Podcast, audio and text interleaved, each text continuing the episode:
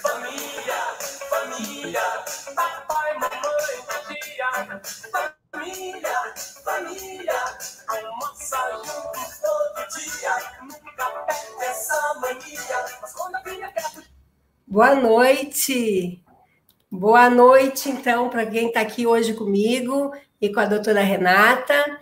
Então, assim, se tu tem um filho que é do coração, fica aqui com a gente até o final dessa live, que ela é todinha para ti, tá? É uma alegria muito grande estar tá aqui no nosso segundo episódio de Papo de Holding.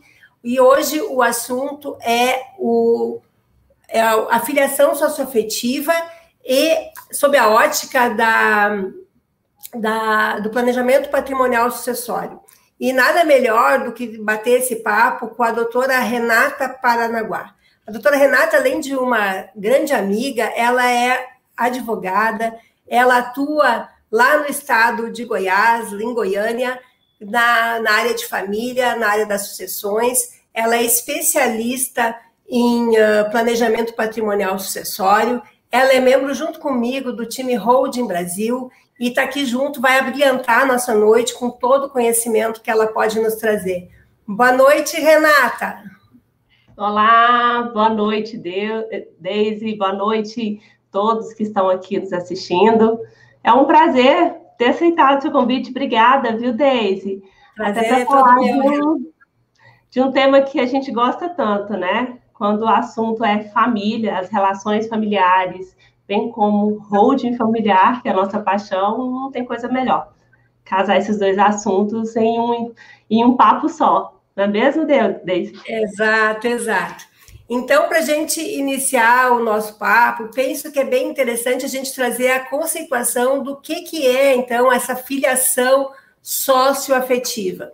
E vamos aqui, eu queria saber o pessoal que está que tá interagindo conosco, que está interagindo hoje, o que vai depois olhar também quando na, na, na, live gravada. Eu queria que respondesse aqui no chat quem sabe o que é o filho sócio afetivo. Escreve aí para mim no chat, hashtag eu sei. Então, vamos adiante. Eu vou, eu vou passar uma conceituação para que a gente possa conversar aqui sabendo exatamente do que se trata o nosso tema de hoje, tá? Então, os filhos, a filiação socioafetiva, ela nasce de uma relação familiar que ela extrapola os laços consanguíneos, né?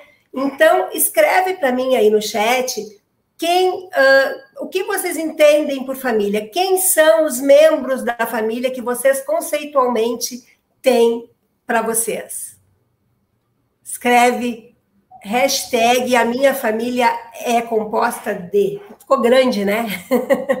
Mas eu queria saber o que, que vocês pensam sobre família, tá? Porque, na verdade, a família, conceitualmente, por muitas décadas, ela era aquela família quadradinha, bonitinha, que era composta de, do casal, que eram os pais e os seus filhos. Até a gente pode incluir, porque há muito tempo isso faz parte também, os filhos adotivos, que, que conceitualmente fazem parte da família e não tem nenhum problema de, de aceitação perante a comunidade, perante a sociedade, perante aquela sociedade familiar também, né? Os filhos adotivos, eles são tão filhos quanto os, os filhos consanguíneos. Mas a coisa veio mudando com o tempo, né, Renata?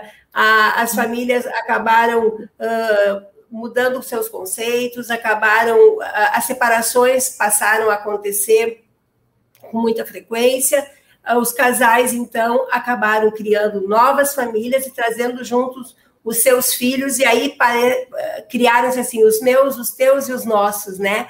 Aquela família grande onde uh, pessoas vêm, vêm se agregando, e muito, muito acontece quando as crianças vêm numa idade em que elas uh, precisam daquele cuidado maior. Então, o par do pai ou da mãe acaba fazendo, às vezes, de pai ou de mãe também. Muitas vezes busca na escola, vai na reunião de pais porque vai substituir um ou outro, uh, vai, vai leva ao médico, uh, ajuda com a tarefa de casa. Então, vai criando um vínculo onde tanto o, o, aquele que faz o papel de pai ou de mãe se sente pai e mãe, como também o, o, o filho, a, a, aquela criança, ela passa a entender aquela pessoa que está dispensando todo o carinho, que está cuidando dela, que está zelando por ela, que está dando amor para ela, essa pessoa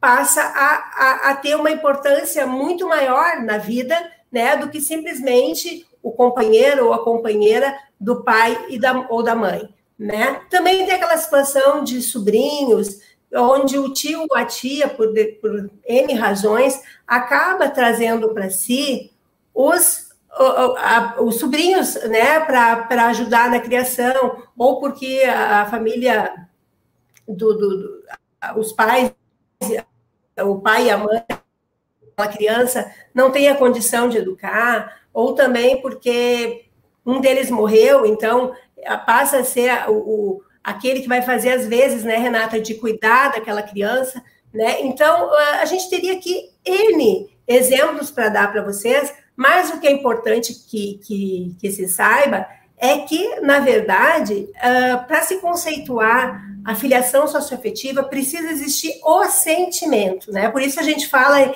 em, em, uh, em filho do coração, né? Ele nasce simplesmente, essa filiação nasce do sentimento. O pai se sente pai, a mãe se sente mãe, o filho se sente filho por toda uma vida. Então não basta as relações assim, estarmos todos à mesa, Uh, mas uh, vai muito além disso, né? Então, conceitualmente, uh, precisa haver o sentimento, né? O sentimento de pai, de mãe e de filho, né?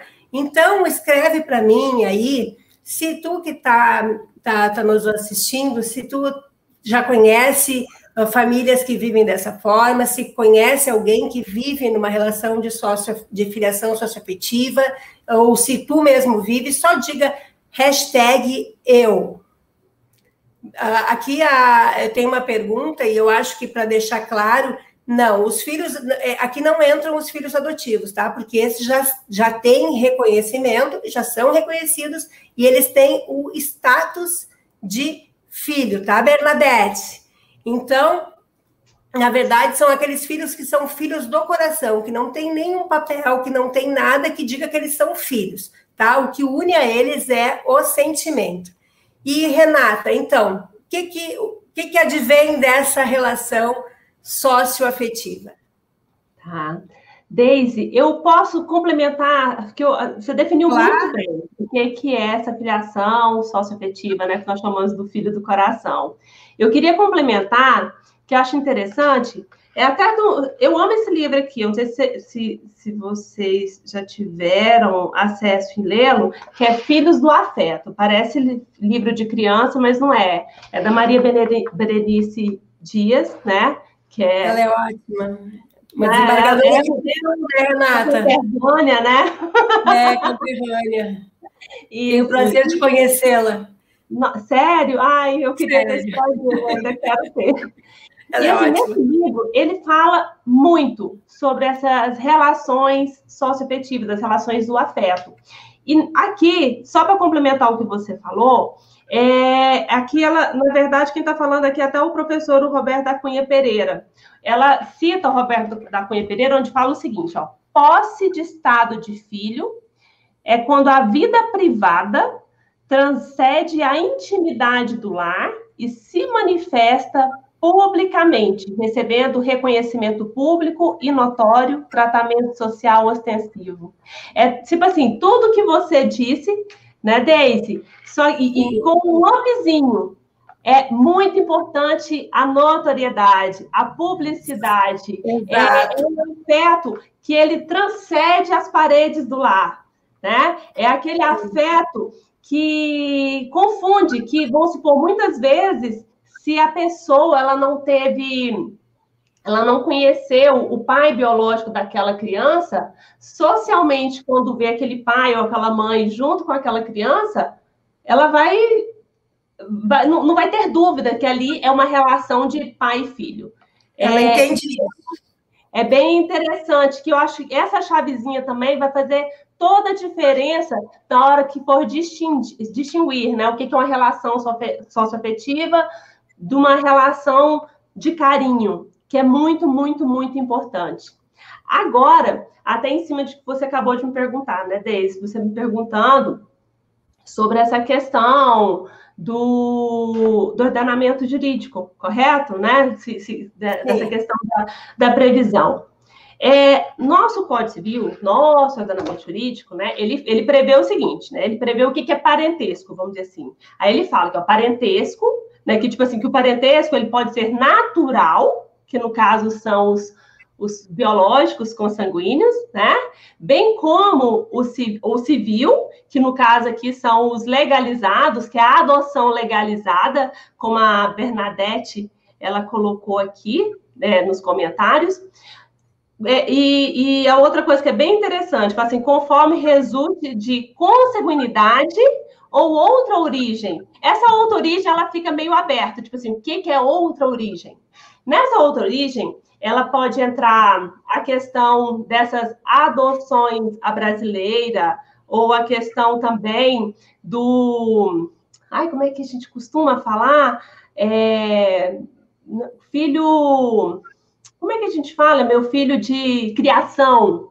Filho de né? criação. Filho de que acontecia criação. muito, né, Renata? Isso, assim, lá naquelas fazendas, assim, aquelas, aquelas crianças que muitas vezes ficavam por lá e e, e uh, os pais iam embora e uh, simplesmente iam sendo criados, né? Filhos de criação. Levando, levando. Esse, assim, essas são, são as relações, né? Vamos dizer o seguinte, que são de outra origem. Era muito comum, ainda é comum esse tipo de, de relação. E muita gente vai deixando também, né, Deise? Muitas pessoas, o seguinte, é, pega ali aquele sobrinho para cuidar, ama como se fosse um filho, tem amor como filho, só que não se preocupa, às vezes acha tão burocrático, tão cansativo ter que regularizar aquela situação, no caso de, pode ser dizer de adoção, ou até da sócio-afetividade, que a gente está querendo dizer aqui, que vai Sim. deixando, vai deixando, e aí quando precisa fazer uma matrícula da escola, ou precisa de alguma coisa onde precisa, literalmente, né, do dá autorização dos pais, aí pega o documento, leva para o pai autorizar, volta. É um. É, é uma paternidade sem segurança para as duas pontas, né? Sem essa segurança enquanto a criança está aqui, né? Enquanto estamos aqui, bem como, como eu já falar adiante, né? Que é a questão da sucessão. Como que fica essas relações onde elas não têm essa segurança toda? Mas em relação a isso, né, mesmo o nosso Código Civil não estando assim tão é, tão claro essa questão assim do da socioafetividade, ela ela traz algumas coisas, ela, ela já, já temos jurisprudências, né? É bem comum, temos, já temos jurisprudência, principalmente jurisprudência do STJ, que, que declara, que já deixa claro, já reconhece a, a filiação socioafetiva, enunciados, e BDFAM, ele tem enunciado, assim, que é bem interessante, já deixa bem claro que aqui é o reconhecimento jurídico da filiação socioafetiva decorrem todos os direitos e deveres da autoridade parental. Quer dizer, ela deixa claro o seguinte, que a partir do momento que se reconhece a, a filiação socioafetiva, a partir do momento que ela é reconhecida, esse filho ele vai ter todos os direitos como demais filhos biológicos. É interessante, mas para isso, né, Deise, precisa. Esse é o problema.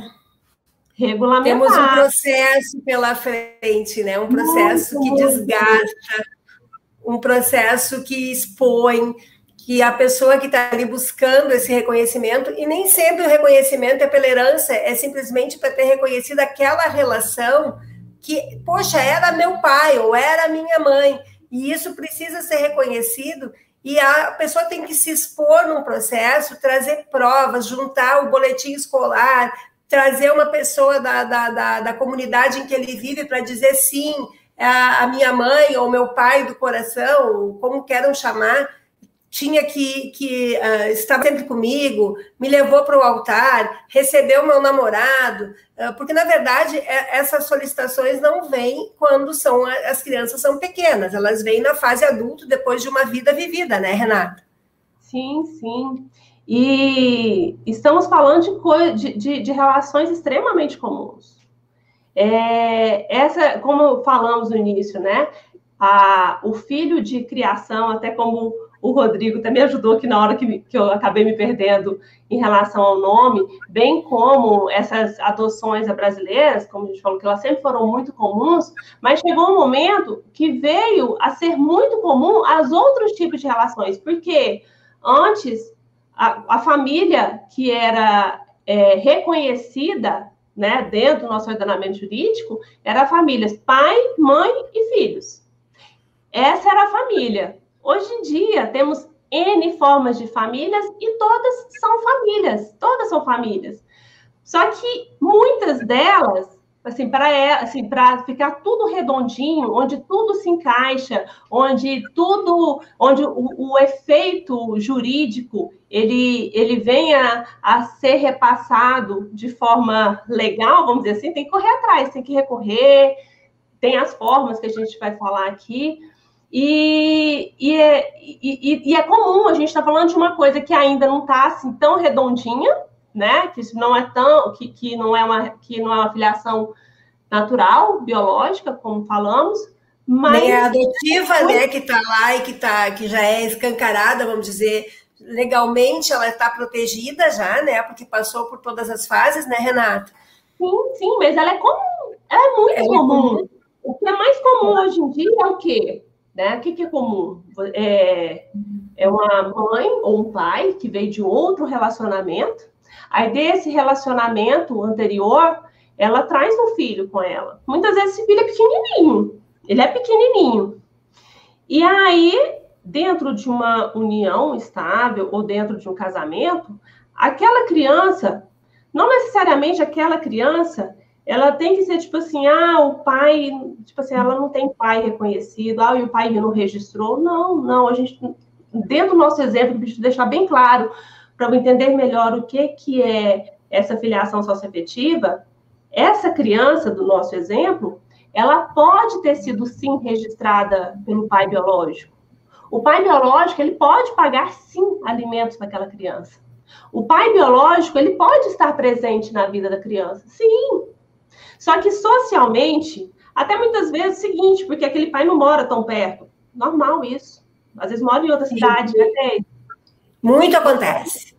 Isso. E aí o que, que acontece? O padrasto, no caso aqui, o padrasto, com aquela criança pequenininha, o enteado, ele cria uma relação de afeto tão grande, como a Daisy colocou, é tão grande essa relação que é, é, o que a gente falou, acaba se confundindo, é, acaba é, é uma confusão social, vamos dizer assim, onde fica declarado assim que as pessoas de fora olham, não tem dúvida que aquilo é uma relação de pai e de filho.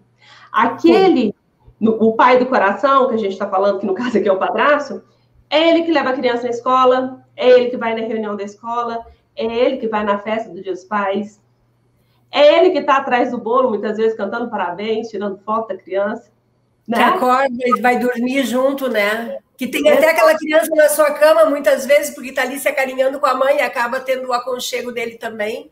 Sim, sim. É, é ele que muitas vezes a mãe confia, ela vai trabalhar, fazer alguma coisa, a criança fica com ela, a figura paterna ali.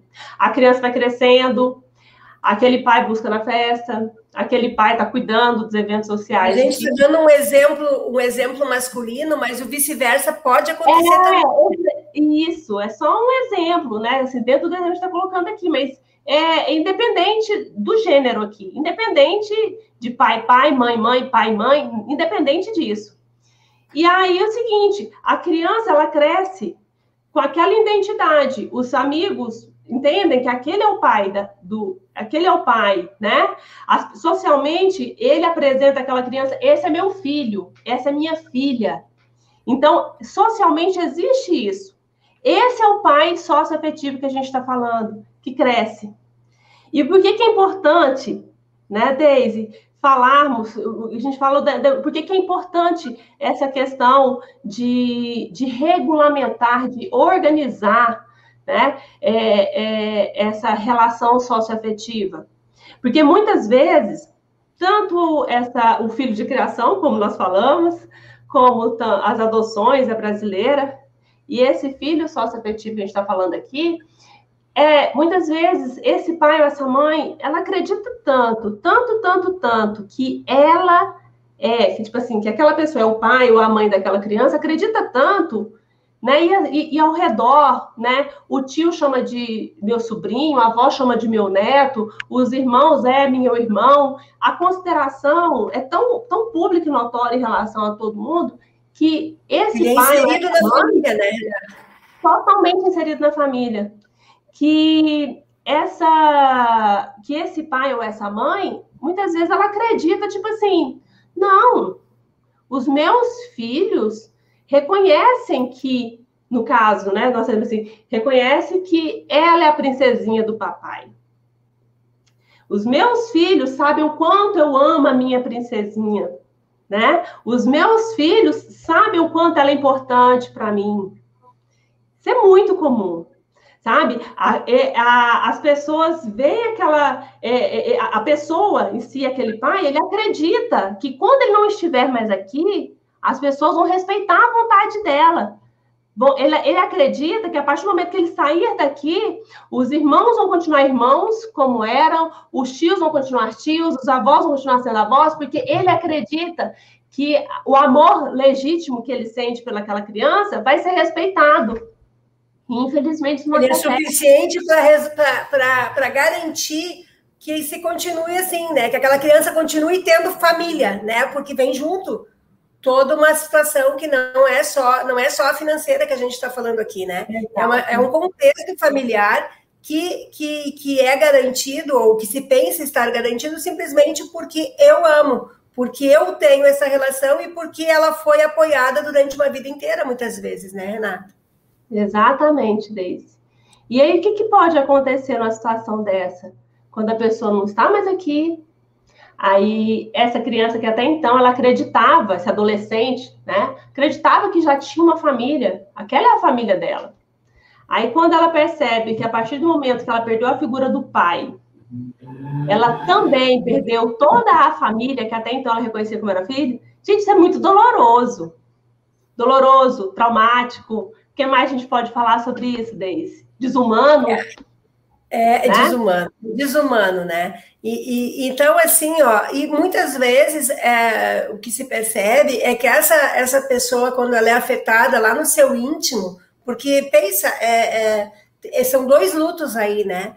Perde-se a pessoa, a pessoa que, que, que, que tem aquela importância, que tem aquele significado todo na vida dela, né? E perde-se a família que vinha junto e o reconhecimento eu tenho um pai, porque parece que tudo volta assim, não, ele não era o teu pai, não, não é a tua mãe, né? Então é, é isso é, é, é, muito doloroso, né? E muitas uhum. vezes só por causa disso se busca o reconhecimento dessa relação. Poxa, eu quero, eu quero pertencer né? E quando se quer pertencer, se busca esse direito, que ele vai, ele vai ter várias consequências desse ato, né? Uhum. Que é o pertencimento na, nas emoções, né? O reconhecimento dessa relação, simplesmente, né? Mas também ela vai trazer direitos patrimoniais, né? Mas tudo isso poderia ser evitado, né? Porque Mas... o, o que eu vejo, Renata, sabe o que é? É que a gente não tem Uh, a, a gente não quer se bater com a mortalidade, né? Então tá tudo no seu lugar, a minha vida anda, estamos todos muito bem. Nós hoje eu, eu trago esse exemplo em outras em outros dizeres, em outros vídeos também, porque hoje nesses últimos tempos assim o Covid veio e ele assim simplesmente desestruturou, ele nos tirou aquela pseudo segurança que se tinha que temos vida eterna quando não temos, né? Então, quando se menos espera, a, a gente vai. Sim. E aí ficaram pendências, né? Quando, na verdade, se eu estivesse aqui, o que, que eu iria fazer? Uh, ou, ou, mais lá na frente, né? Pensando que eu vou viver até 80, 90, sei lá. Eu vou pensar, quando eu estiver chegando lá, não, agora eu vou resolver essa situação. Agora eu vou dizer que eu gostaria de presentear essa, essa, esse meu filho porque ele, ele, se não tiver o reconhecimento, ele não é herdeiro, né? ele não vai ter direito a absolutamente nada. Então, o que, que eu vou fazer? Eu vou dizer assim: olha, eu quero, vou fazer um testamento, vou fazer qualquer ato de vontade para dizer lá na frente eu quero uh, que essa pessoa tenha isso como uma lembrança minha, como um carinho meu, né? Não estou nem falando de herança aqui, é um carinho meu, que ela Exato. se sinta pertencendo, né? E quando isso não acontece, é todo um toda essa tristeza, toda essa busca que é desnecessária, né? Então eu acho que dito isso, Renata, eu acho que a gente pode passar pela junção da, do, do, do que nos traz aqui, que é apresentar uma solução para isso, né? Como fazer, como trazer esse filho do coração para dentro da família. Sim, exatamente, exatamente.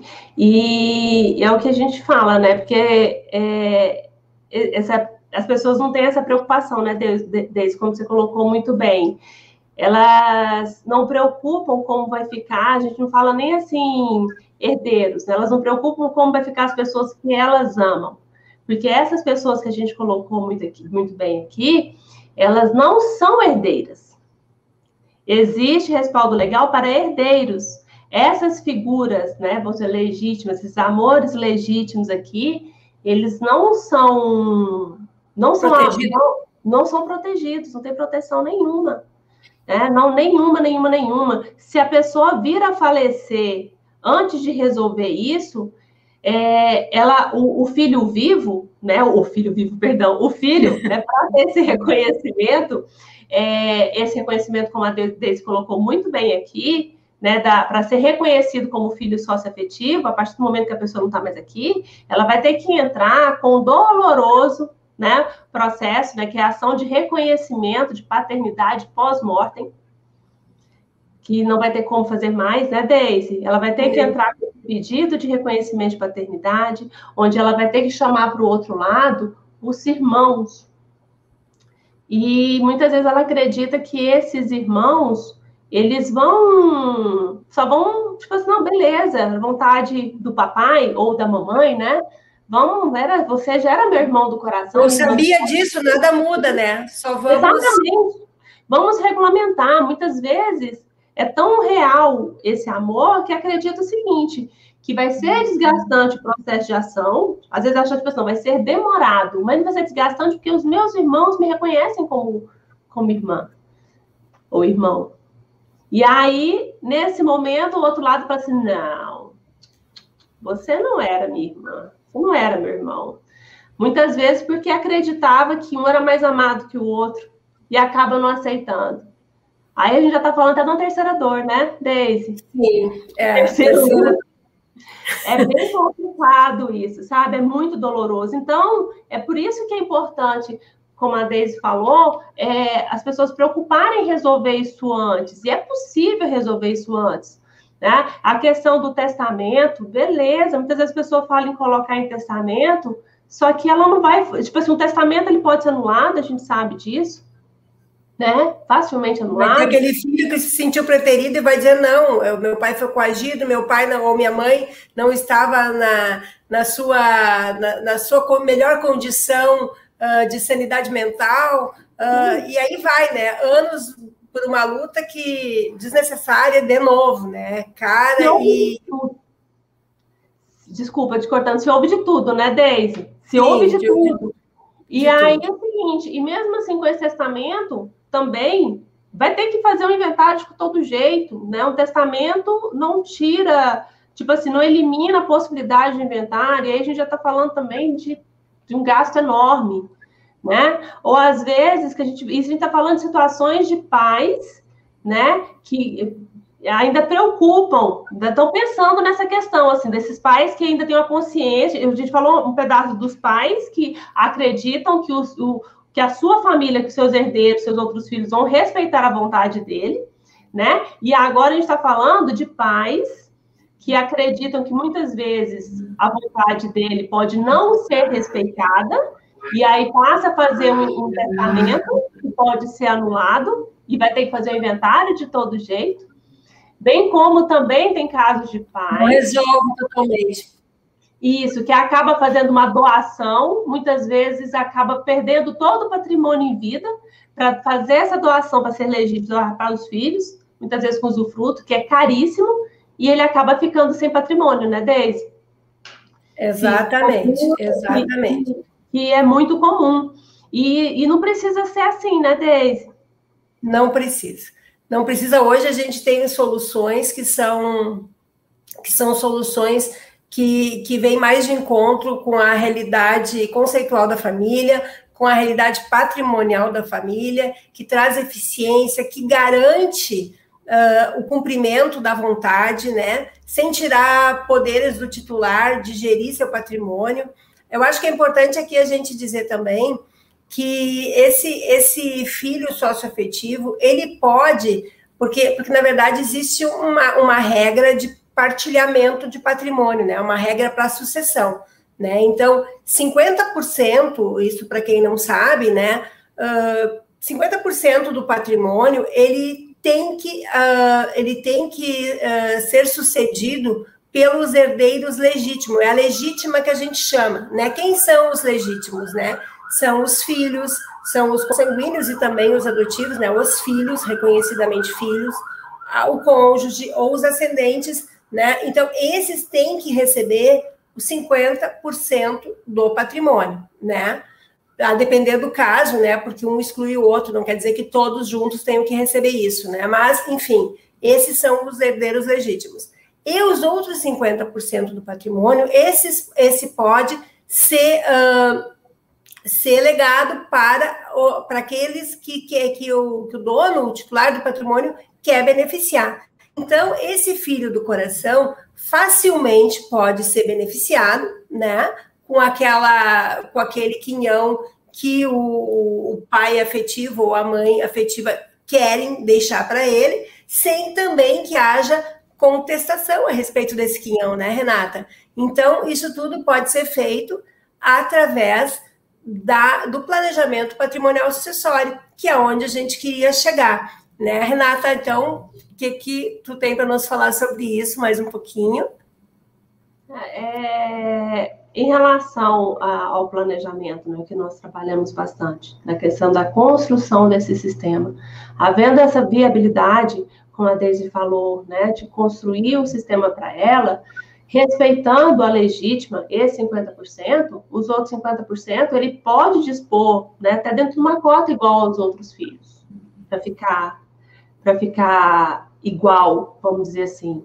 E, e, isso vem a proteger o direito dele, isso vem a proteger o direito dele. E fica ok, né? Tipo assim, a partir do momento que ele não estiver mais aqui, automaticamente cada herdeiro, assim como o seu filho do coração, vai receber, vai receber um quinhão.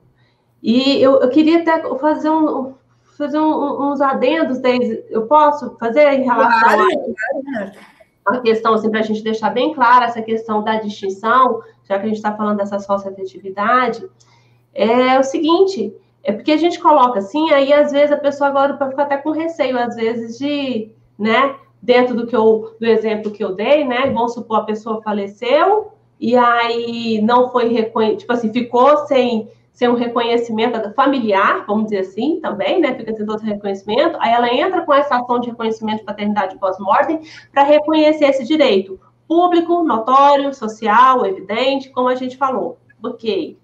Aí a pessoa fica tipo assim, ah, é assim, né? Ah, então e aquela outra relação? Vamos deixar bem claro aqui. Vou dar um outro exemplo também que é muito, muito comum para não confundir, né, essa questão do que que é essa filiação socioafetiva. Eu queria dar um outro Sim. exemplo muito comum em relação a, a, vamos supor, a, a, uma outra criança que muitas vezes ela cresce dentro do seu lar. Um exemplo comum é, vamos supor, você tem uma pessoa que trabalha na sua casa há anos, essa pessoa ela vem a ter um filho, muitas vezes esse filho pode não morar dentro da sua casa, né? É, essa pessoa que te ajuda, essa secretária, empregada, como você queira denominar, ela muitas vezes ela não nem mora na sua casa, mas essa criança frequenta muito, tá frequent, sempre está ali frequentando aquela casa.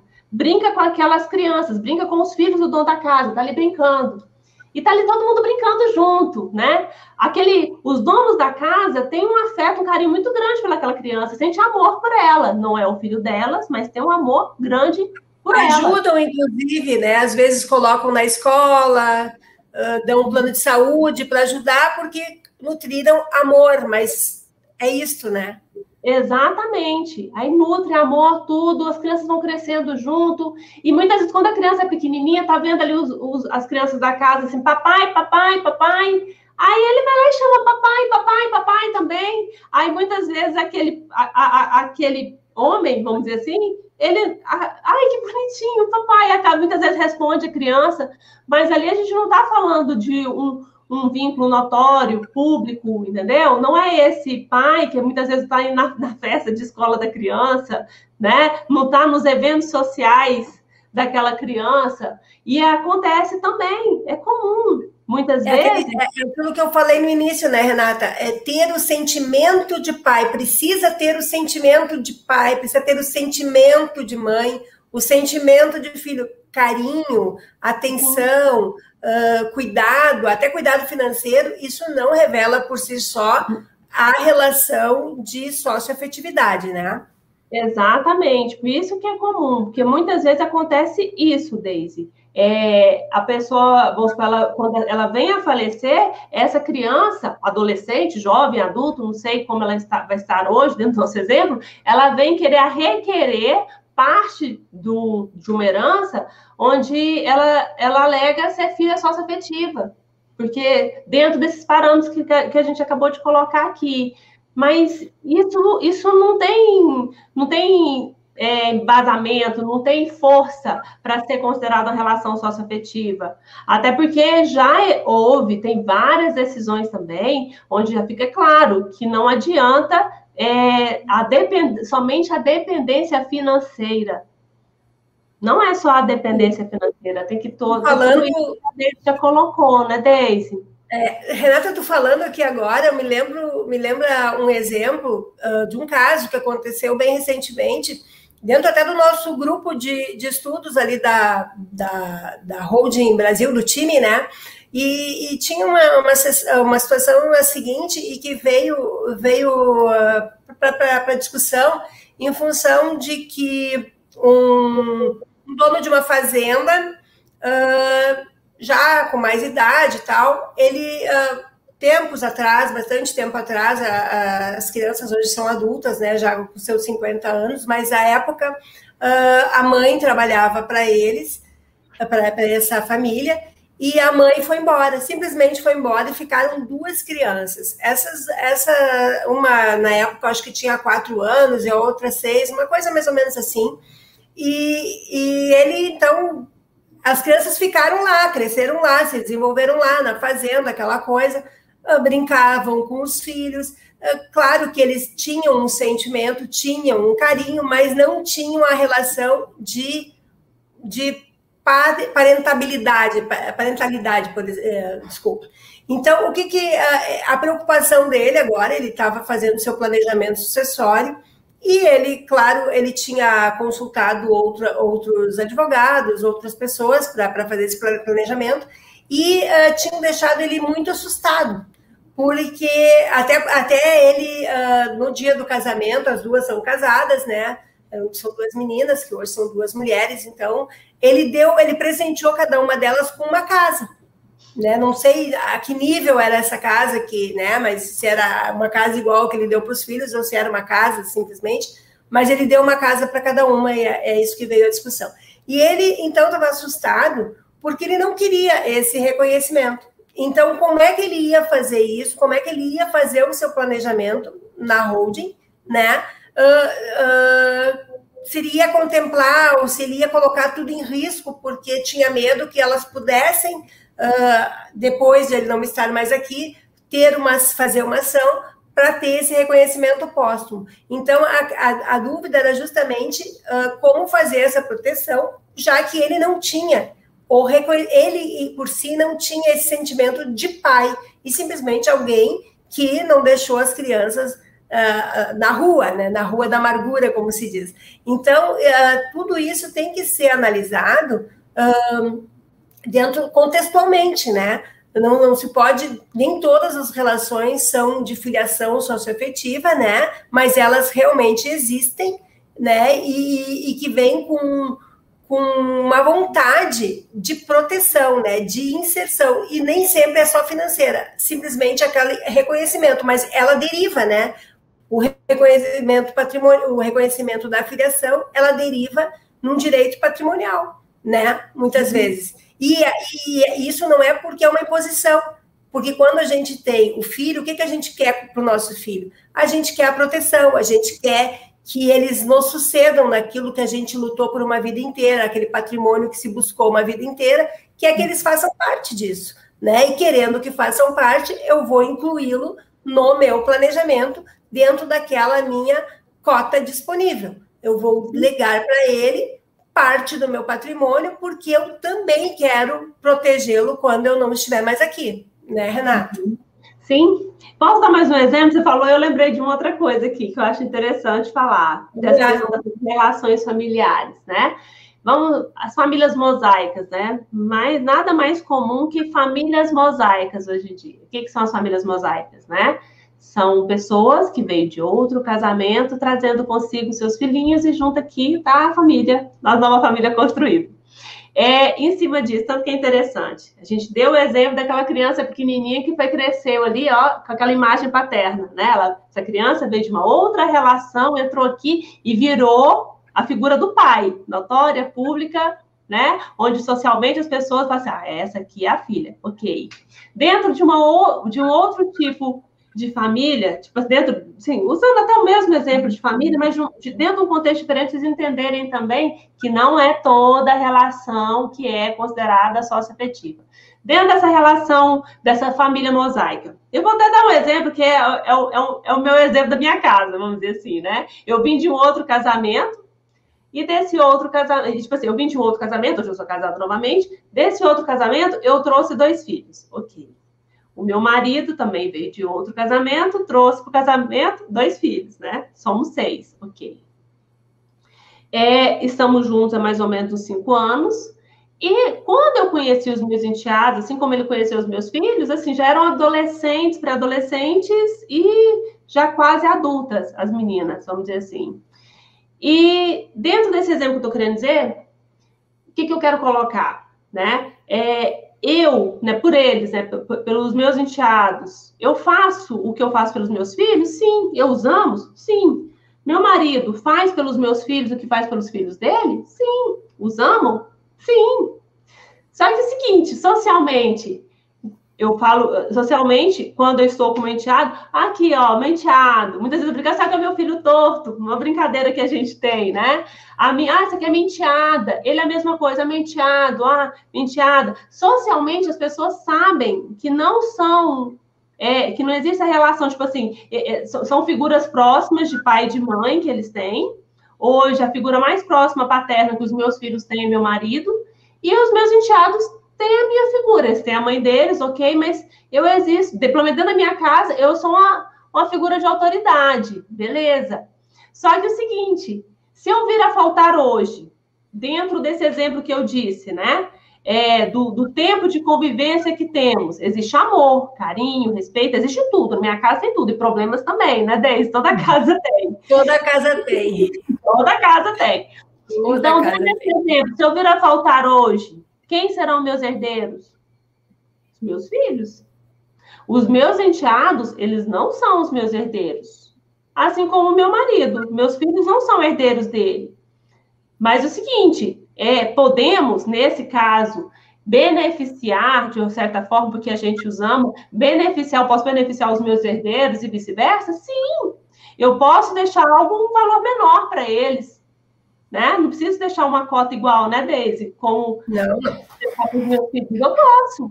Mas não, até, porque, até, porque, essa cota que excede a legítima, eu posso deixar para quem eu quiser, né? Eu posso deixar para uma afiliada, eu posso deixar para um amigo, eu posso deixar para uma instituição, eu posso deixar para quem eu quiser, né? Exatamente. Então, dentro disso, eu posso os beneficiar. Mas como eu vou beneficiá-los, né, Deise? Tipo assim, eu, faz, eu, eu não estando mais aqui, eu falecendo, se eu não deixar o sistema pronto, né, como já está, vamos dizer assim, se não tiver pronto o, o sistema, é, naturalmente, eles vão receber alguma coisa, como eu estou dizendo? Né, Deise? Claro que não.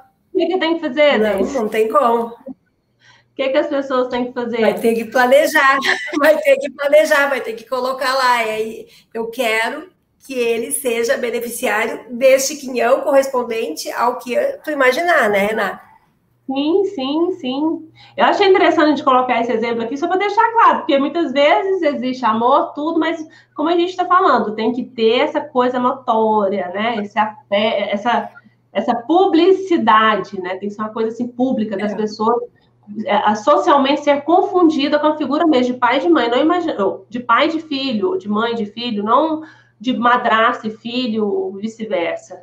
Isso é muito importante. Acho que dentro do, do tema de hoje, né, Deise, o mais importante que a gente poderia trazer é exatamente isso, né? A Essa... concentração e a possibilidade de se evitar um sofrimento para aquela pessoa que eu considero meu filho e que me considera mãe, né? E que se eu não fizer nada, se eu não me movimentar, essa relação se esgota, né? E tudo que, que deriva dela, ela se esgota com o meu falecimento.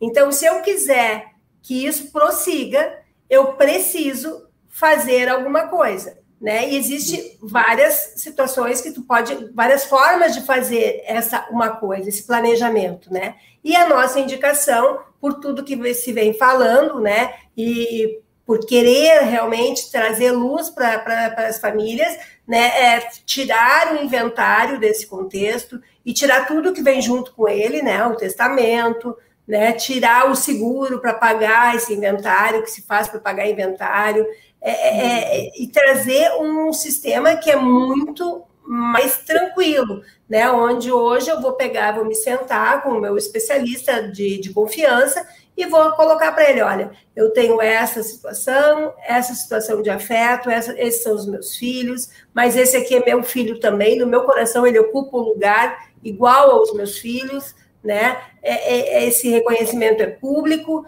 eu quero beneficiá-lo e eu quero que isso não seja de forma alguma contestado no futuro, quando eu não estiver mais aqui. Então, como vamos fazer isso? através da constituição do sistema de holding familiar, que vai ser aquele caminho o mais tranquilo, vamos dizer assim, né? O, mais o, o, o, natural, né? Se a gente pode dizer é o caminho natural quando a gente faz um planejamento. Sim, sim. É isso. Ai, tem uma coisa mais que a gente podia falar que eu lembrei aqui. Vamos né? lá. Pode falar. É porque assim, a gente está falando do, pra, da, da, desse filho do coração, ele entrar no sistema, né? Já entrar até com, com, a, com, essa cota, né? Quando a gente falou 50 legítima, 50 ele pode deixar no percentual também, próximo dos filhos, ok? Mas, né? Já que estamos falando dessa questão da socioafetividade, desse tipo de filiação, é importante dizer que é possível né, é, regulamentar, registrar esse filho socioafetivo. Isso é possível. Então, assim, que é interessante deixar claro o seguinte: se essa criança ela já estiver, ela, ela que esse, vamos supor, se a criança for menor que 12, só dentro do sistema mesmo da holding, já para você protegê-la. Né, que é importante já dentro de inseri-la no sistema. Se ela for maior de 12 anos, você pode, né? Porque vai precisar do consenso dela também. A criança tem que ser maior de 12 anos. Sendo da vontade da criança, assim como é da vontade do pai socioafetivo, não necessariamente, não precisa da anuência do pai biológico, tá? Isso é importante a gente colocar. Sendo da vontade dos dois, eles podem dirigir ao cartório de registro civil e, e, e fazer essa, essa, solicitação, fazer esse pedido, esse reconhecimento. Isso é o que eles chamam de reconhecimento voluntário, onde eles vão lá para ser feito esse reconhecimento em vida, né? Para não precisar todo aquele processo burocrático, Sim. como nós colocamos no início. E aí, nesse momento, né, o cartório envia esse pedido para o Ministério Público, né, para análise, né, para o Ministério Público devolver um parecer, né, e favorável, vamos dizer assim, de, e sendo favorável esse pedido, o nome desse pai socioafetivo, desse pai do coração, ele é acrescentado ao lado do nome do pai, né, ou mãe, vamos dizer assim, onde essa criança, dentro do nosso exemplo, a gente está falando do pai, onde essa Sim. criança vai ficar com uma mãe e dois pais no registro, com responsabilidades recíprocas. A gente também está falando, tipo assim, não é só o pai que vai ter responsabilidade sobre o filho, não, né? Sim, Esse, a gente sabe que tem lá na frente também, né? É, sobre dois pais, né? Não é brincadeira, não. Vai ter que cuidar de dois velhinhos lá na frente também, né, Deise? Sim, vai mas ter que é... cuidar, vai ter que, vai ter, não, não só cuidar, mas muitas vezes pode acontecer daquele pai, agora nesse caso aqui do nosso exemplo, dois pais, ele não ter mais a condição de se manter, né? Então existem os alimentos devidos uh, pelos filhos aos pais também. Então, uh, com certeza é, é, sempre uma relação de duas vias, né? A que vai e a que vem. Eu digo que essa é a, essa é a relação mais honesta, né? Quando a gente sabe que está entrando nela para dar e receber, né, Renata? Então, eu acho que, que dentro do, do tema que a gente escolheu é justamente deixar claro essa, essa condição, né? Dar e receber, amar e ser amado. Então, aí sim ela, ela se configura, né, a relação, muitas vezes não se faz e, e por desconhecimento até desse procedimento que, que tu colocaste aqui agora, né, Renata? Mas, e também porque a gente acha que não precisa, né? Que, que o sentimento ele vai muito além e ele se sobrepõe a tudo, quando na verdade, quando tu não estiver mais aqui para defender esse sentimento que tu nutriu a vida inteira, os outros muitas vezes não aceitam, né? Até aqueles que foram se julgaram preteridos, né? Porque quantos filhos não têm ciúmes dessas relações que nascem, né? Que são as relações verdadeiras. Porque só, simplesmente o fato de ser filho e pai não quer dizer que vão, eles vão se amar ou vão, muitas vezes até vão se aturar, né? A gente não sabe, né? A, a, não sabe não, a gente sabe que isso existe, né? Que, que, que, que, muito mais do que se imagina e que às vezes uma, uma pessoa estranha ela é tão mais afim né? Ela, ela, ela, ela, simplesmente flui a relação. Então, uh, e claro que gera um ciúmes, né? Muitas vezes eu também posso nem querer muito aquele pai, mas só saber que aquele pai que é um outro filho já me incomoda, né? Então, hum. quando se isso não for resolvido em vida, então por todas as formas, olha só, a gente estava a, nosso, a, a nossa live hoje, ela tinha como escopo a a, a filiação socioafetiva e, e o planejamento, né? E aqui se tratou de tantas coisas mais que eu acho que são tão enriquecedoras para quem uh, vivencia isso ou para quem sabe de alguém que, que, que, vive essa situação, que é o reconhecimento Uh, lá quando a partir de que se pode fazer é dar é dar importância para a relação né uhum. e, e, reconhecer se achar que, que sente aquela criança como filha né? Então, acho que a gente foi tão além e, e é tão enriquecedor para as pessoas saberem o que hoje está disponível, porque já não é mais como era, né? A gente tinha um ordenamento que era todo certinho, e isso porque, na verdade, a, a, o que acontece na, na sociedade, o que vem, essas mudanças, as mudanças pre, precedem a regra, né? Então a gente vai vivendo, vai fazendo, vai, vai, vai tendo a vida real, e a regra depois vem para ordenar isso. E, e, olha só que interessante quanta mudança, né, na, no conceito de família. Sim. Ah, eu lembrei de um outro caso. Posso falar rapidinho? Adoro. Eu acho que sim. Como é que tá aí, turma? Estão gostando? Querem mais um pouquinho? Pode Digam falar, aí, eu quero. Hashtag eu quero mais. Só, é, só faz assim com a mãozinha que a gente fala. É, já, já. Né, Deise? É. Porque é o seguinte, vou falar então, tá para a gente ganhar tempo aqui. É... Ai, tá, Maite. Vamos lá.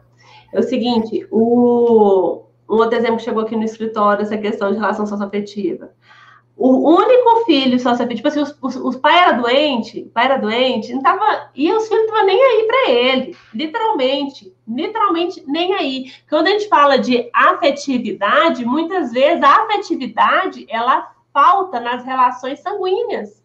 A gente sabe que tem pai que não gosta de filho e de filho que gosta de pai.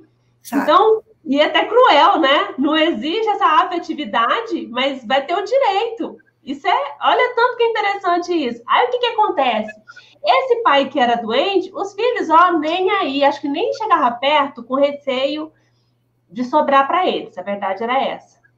E esse pai já estava no segundo casamento, e aí ele criou uma menina, mulher, adulta, e o seguinte, por fim, estava tanto esse senhor já estava doente, quanto a mãe dela já era uma senhora doente, ela ficava por conta de cuidar de deles, ela que ficava cuidando deles. O que que aconteceu? Ah, detalhe, ela não tinha muito, muitas coisas, ela é uma, é uma pessoa simples, humilde. Ela conseguiu, a única coisa que ela tinha, essa filha afetiva, a única coisa que ela tinha era um carrinho que com muito esforço ela comprou e ela estava pagando assim a última prestação dele, as duas últimas prestações dele quando perdeu o pai, onde foi comprado o seguinte, com com benefício do pai. O pai doente, deficiente, tinha um desconto para comprar o veículo, que a gente sabe que existe, né? Ele comprou esse carro no nome dele, estava comprado no nome dele, mas era de uso dela, quem pagava era ela, o carrinho era dela. Faltava, exato, duas parcelas para terminar de pagar quando ele veio a falecer. Aí sabe o que aconteceu? Os filhinhos maravilhosos que nunca chegaram perto, chegaram perto, sim, né? Para poder receber a herança. a herança. Até o quarto dela eles pegaram. Ai, Joselia. É, mas acontece, né? É, é, aquela expressão, é raro, mas acontece muito, né? Porque. Sim, sim, a gente está falando de exemplos, de, de, de, a gente está falando de coisas assim que acontecem diariamente, diariamente. Então, a gente está falando da importância de, de, de organizar, né? Se ele tivesse organizado, ele poderia ter organizado isso antes, né, dele, dele virar óbito. E se ele tivesse feito isso, ele poderia ter beneficiado aquele que estava ali, ó, do lado dele diariamente, cuidando dele, né? Exatamente. Que era o coração. Mas é aquela assim, coisa da proteção, né? É, é proteger. E, e, é por isso que eu sempre falo que, que é, é eu estou muito feliz hoje em, em, em, me dedicar ao planejamento patrimonial sucessório, porque, porque eu, eu entendo esse, esse planejamento como um ato de amor, né? É onde a gente realmente se antecipa a tudo, tentando ou buscando uh, seguir com aquela proteção que a gente dá em vida, porque a gente faz isso, né? Quem não faz pelo seu filho uh, tudo, né? A gente, a gente se preocupa com cada detalhe da vida deles, eles, eles crescem, eles casam, eles têm filhos, e a gente continua se preocupando, né? E, e, quando a gente se, não se preocupa quando a gente não estiver mais aqui, porque é aquela, como eu disse, é a nossa dificuldade com a, com a finitude, né? De, de entender que somos finitos, né? Mas quando tu faz isso, tu te sobrepõe a tudo isso, tu consegue uh, dizer assim, filho, eu te amo porque eu estou aqui me preocupando contigo, porque na verdade, se eu não, não é eu que vou pagar o inventário quando eu não estiver mais aqui, quem vai pagar é, é ele, né? Se ele vai, vai receber aquela herança por inteiro ou por parte, é ele. Enquanto que se hoje eu for fazer o planejamento, muito provavelmente quem vai custear isso, claro que com valores infinitamente inferiores ao, que vem junto com o inventário, né? Mas sou eu, eu vou programar isso. E de novo, então eu estou dizendo, meu filho, eu estou eh, te protegendo do futuro quando eu não estiver mais aqui, porque eu quero que tu receba tudo pelo qual eu trabalhei. Eu hoje vou usar, vou gozar, vou, vou dispor do meu patrimônio, mas quando eu não estiver mais aqui, ele vai ser todo teu. E é para isso que eu trabalho, é para isso que eu construí esse patrimônio. Então, uh, eu acho que, que essa preocupação toda, ela, ela vem com todas as relações, mas nessa, nessa relação aqui do, do filho socioafetivo, ela vem com muito mais força, porque não é uma não é uma preocupação, é uma preocupação que ela é inerente ao sentimento, né? Ela vem só do sentimento. Então ela é amor potencializado. E eu acho que, que com, com o que a gente hoje está tá passando, uh, esclarece a muitas pessoas que têm essa preocupação, ou que não tinham e que passam a ter, pensando: olha, realmente é, uma, é um problema que vai existir lá na frente, e se eu não fizer nada, ele realmente se consolida e eu não, depois não tem mais o que, o que ser feito, né? Então fica a critério das outras pessoas envolvidas e não mais ao meu critério. Sim. E como a gente falou, né, Deise, dos exemplos que foram dados aqui, a gente acredita que quem está assistindo conhece alguém que tenha passado, esteja passando, esteja numa relação da forma que desenhamos aqui, porque é algo muito comum. Então, né, dentro do que falamos aqui, se essa questão da afetividade ela não está dentro da sua casa, né? Está dentro da casa de um amigo, de um outro, um outro parente. Se você puder, né, propagar, né, passar essa informação, você pode ter certeza que também não deixa de ser um ato de amor, né, Deise? Claro, com certeza. Um com o outro.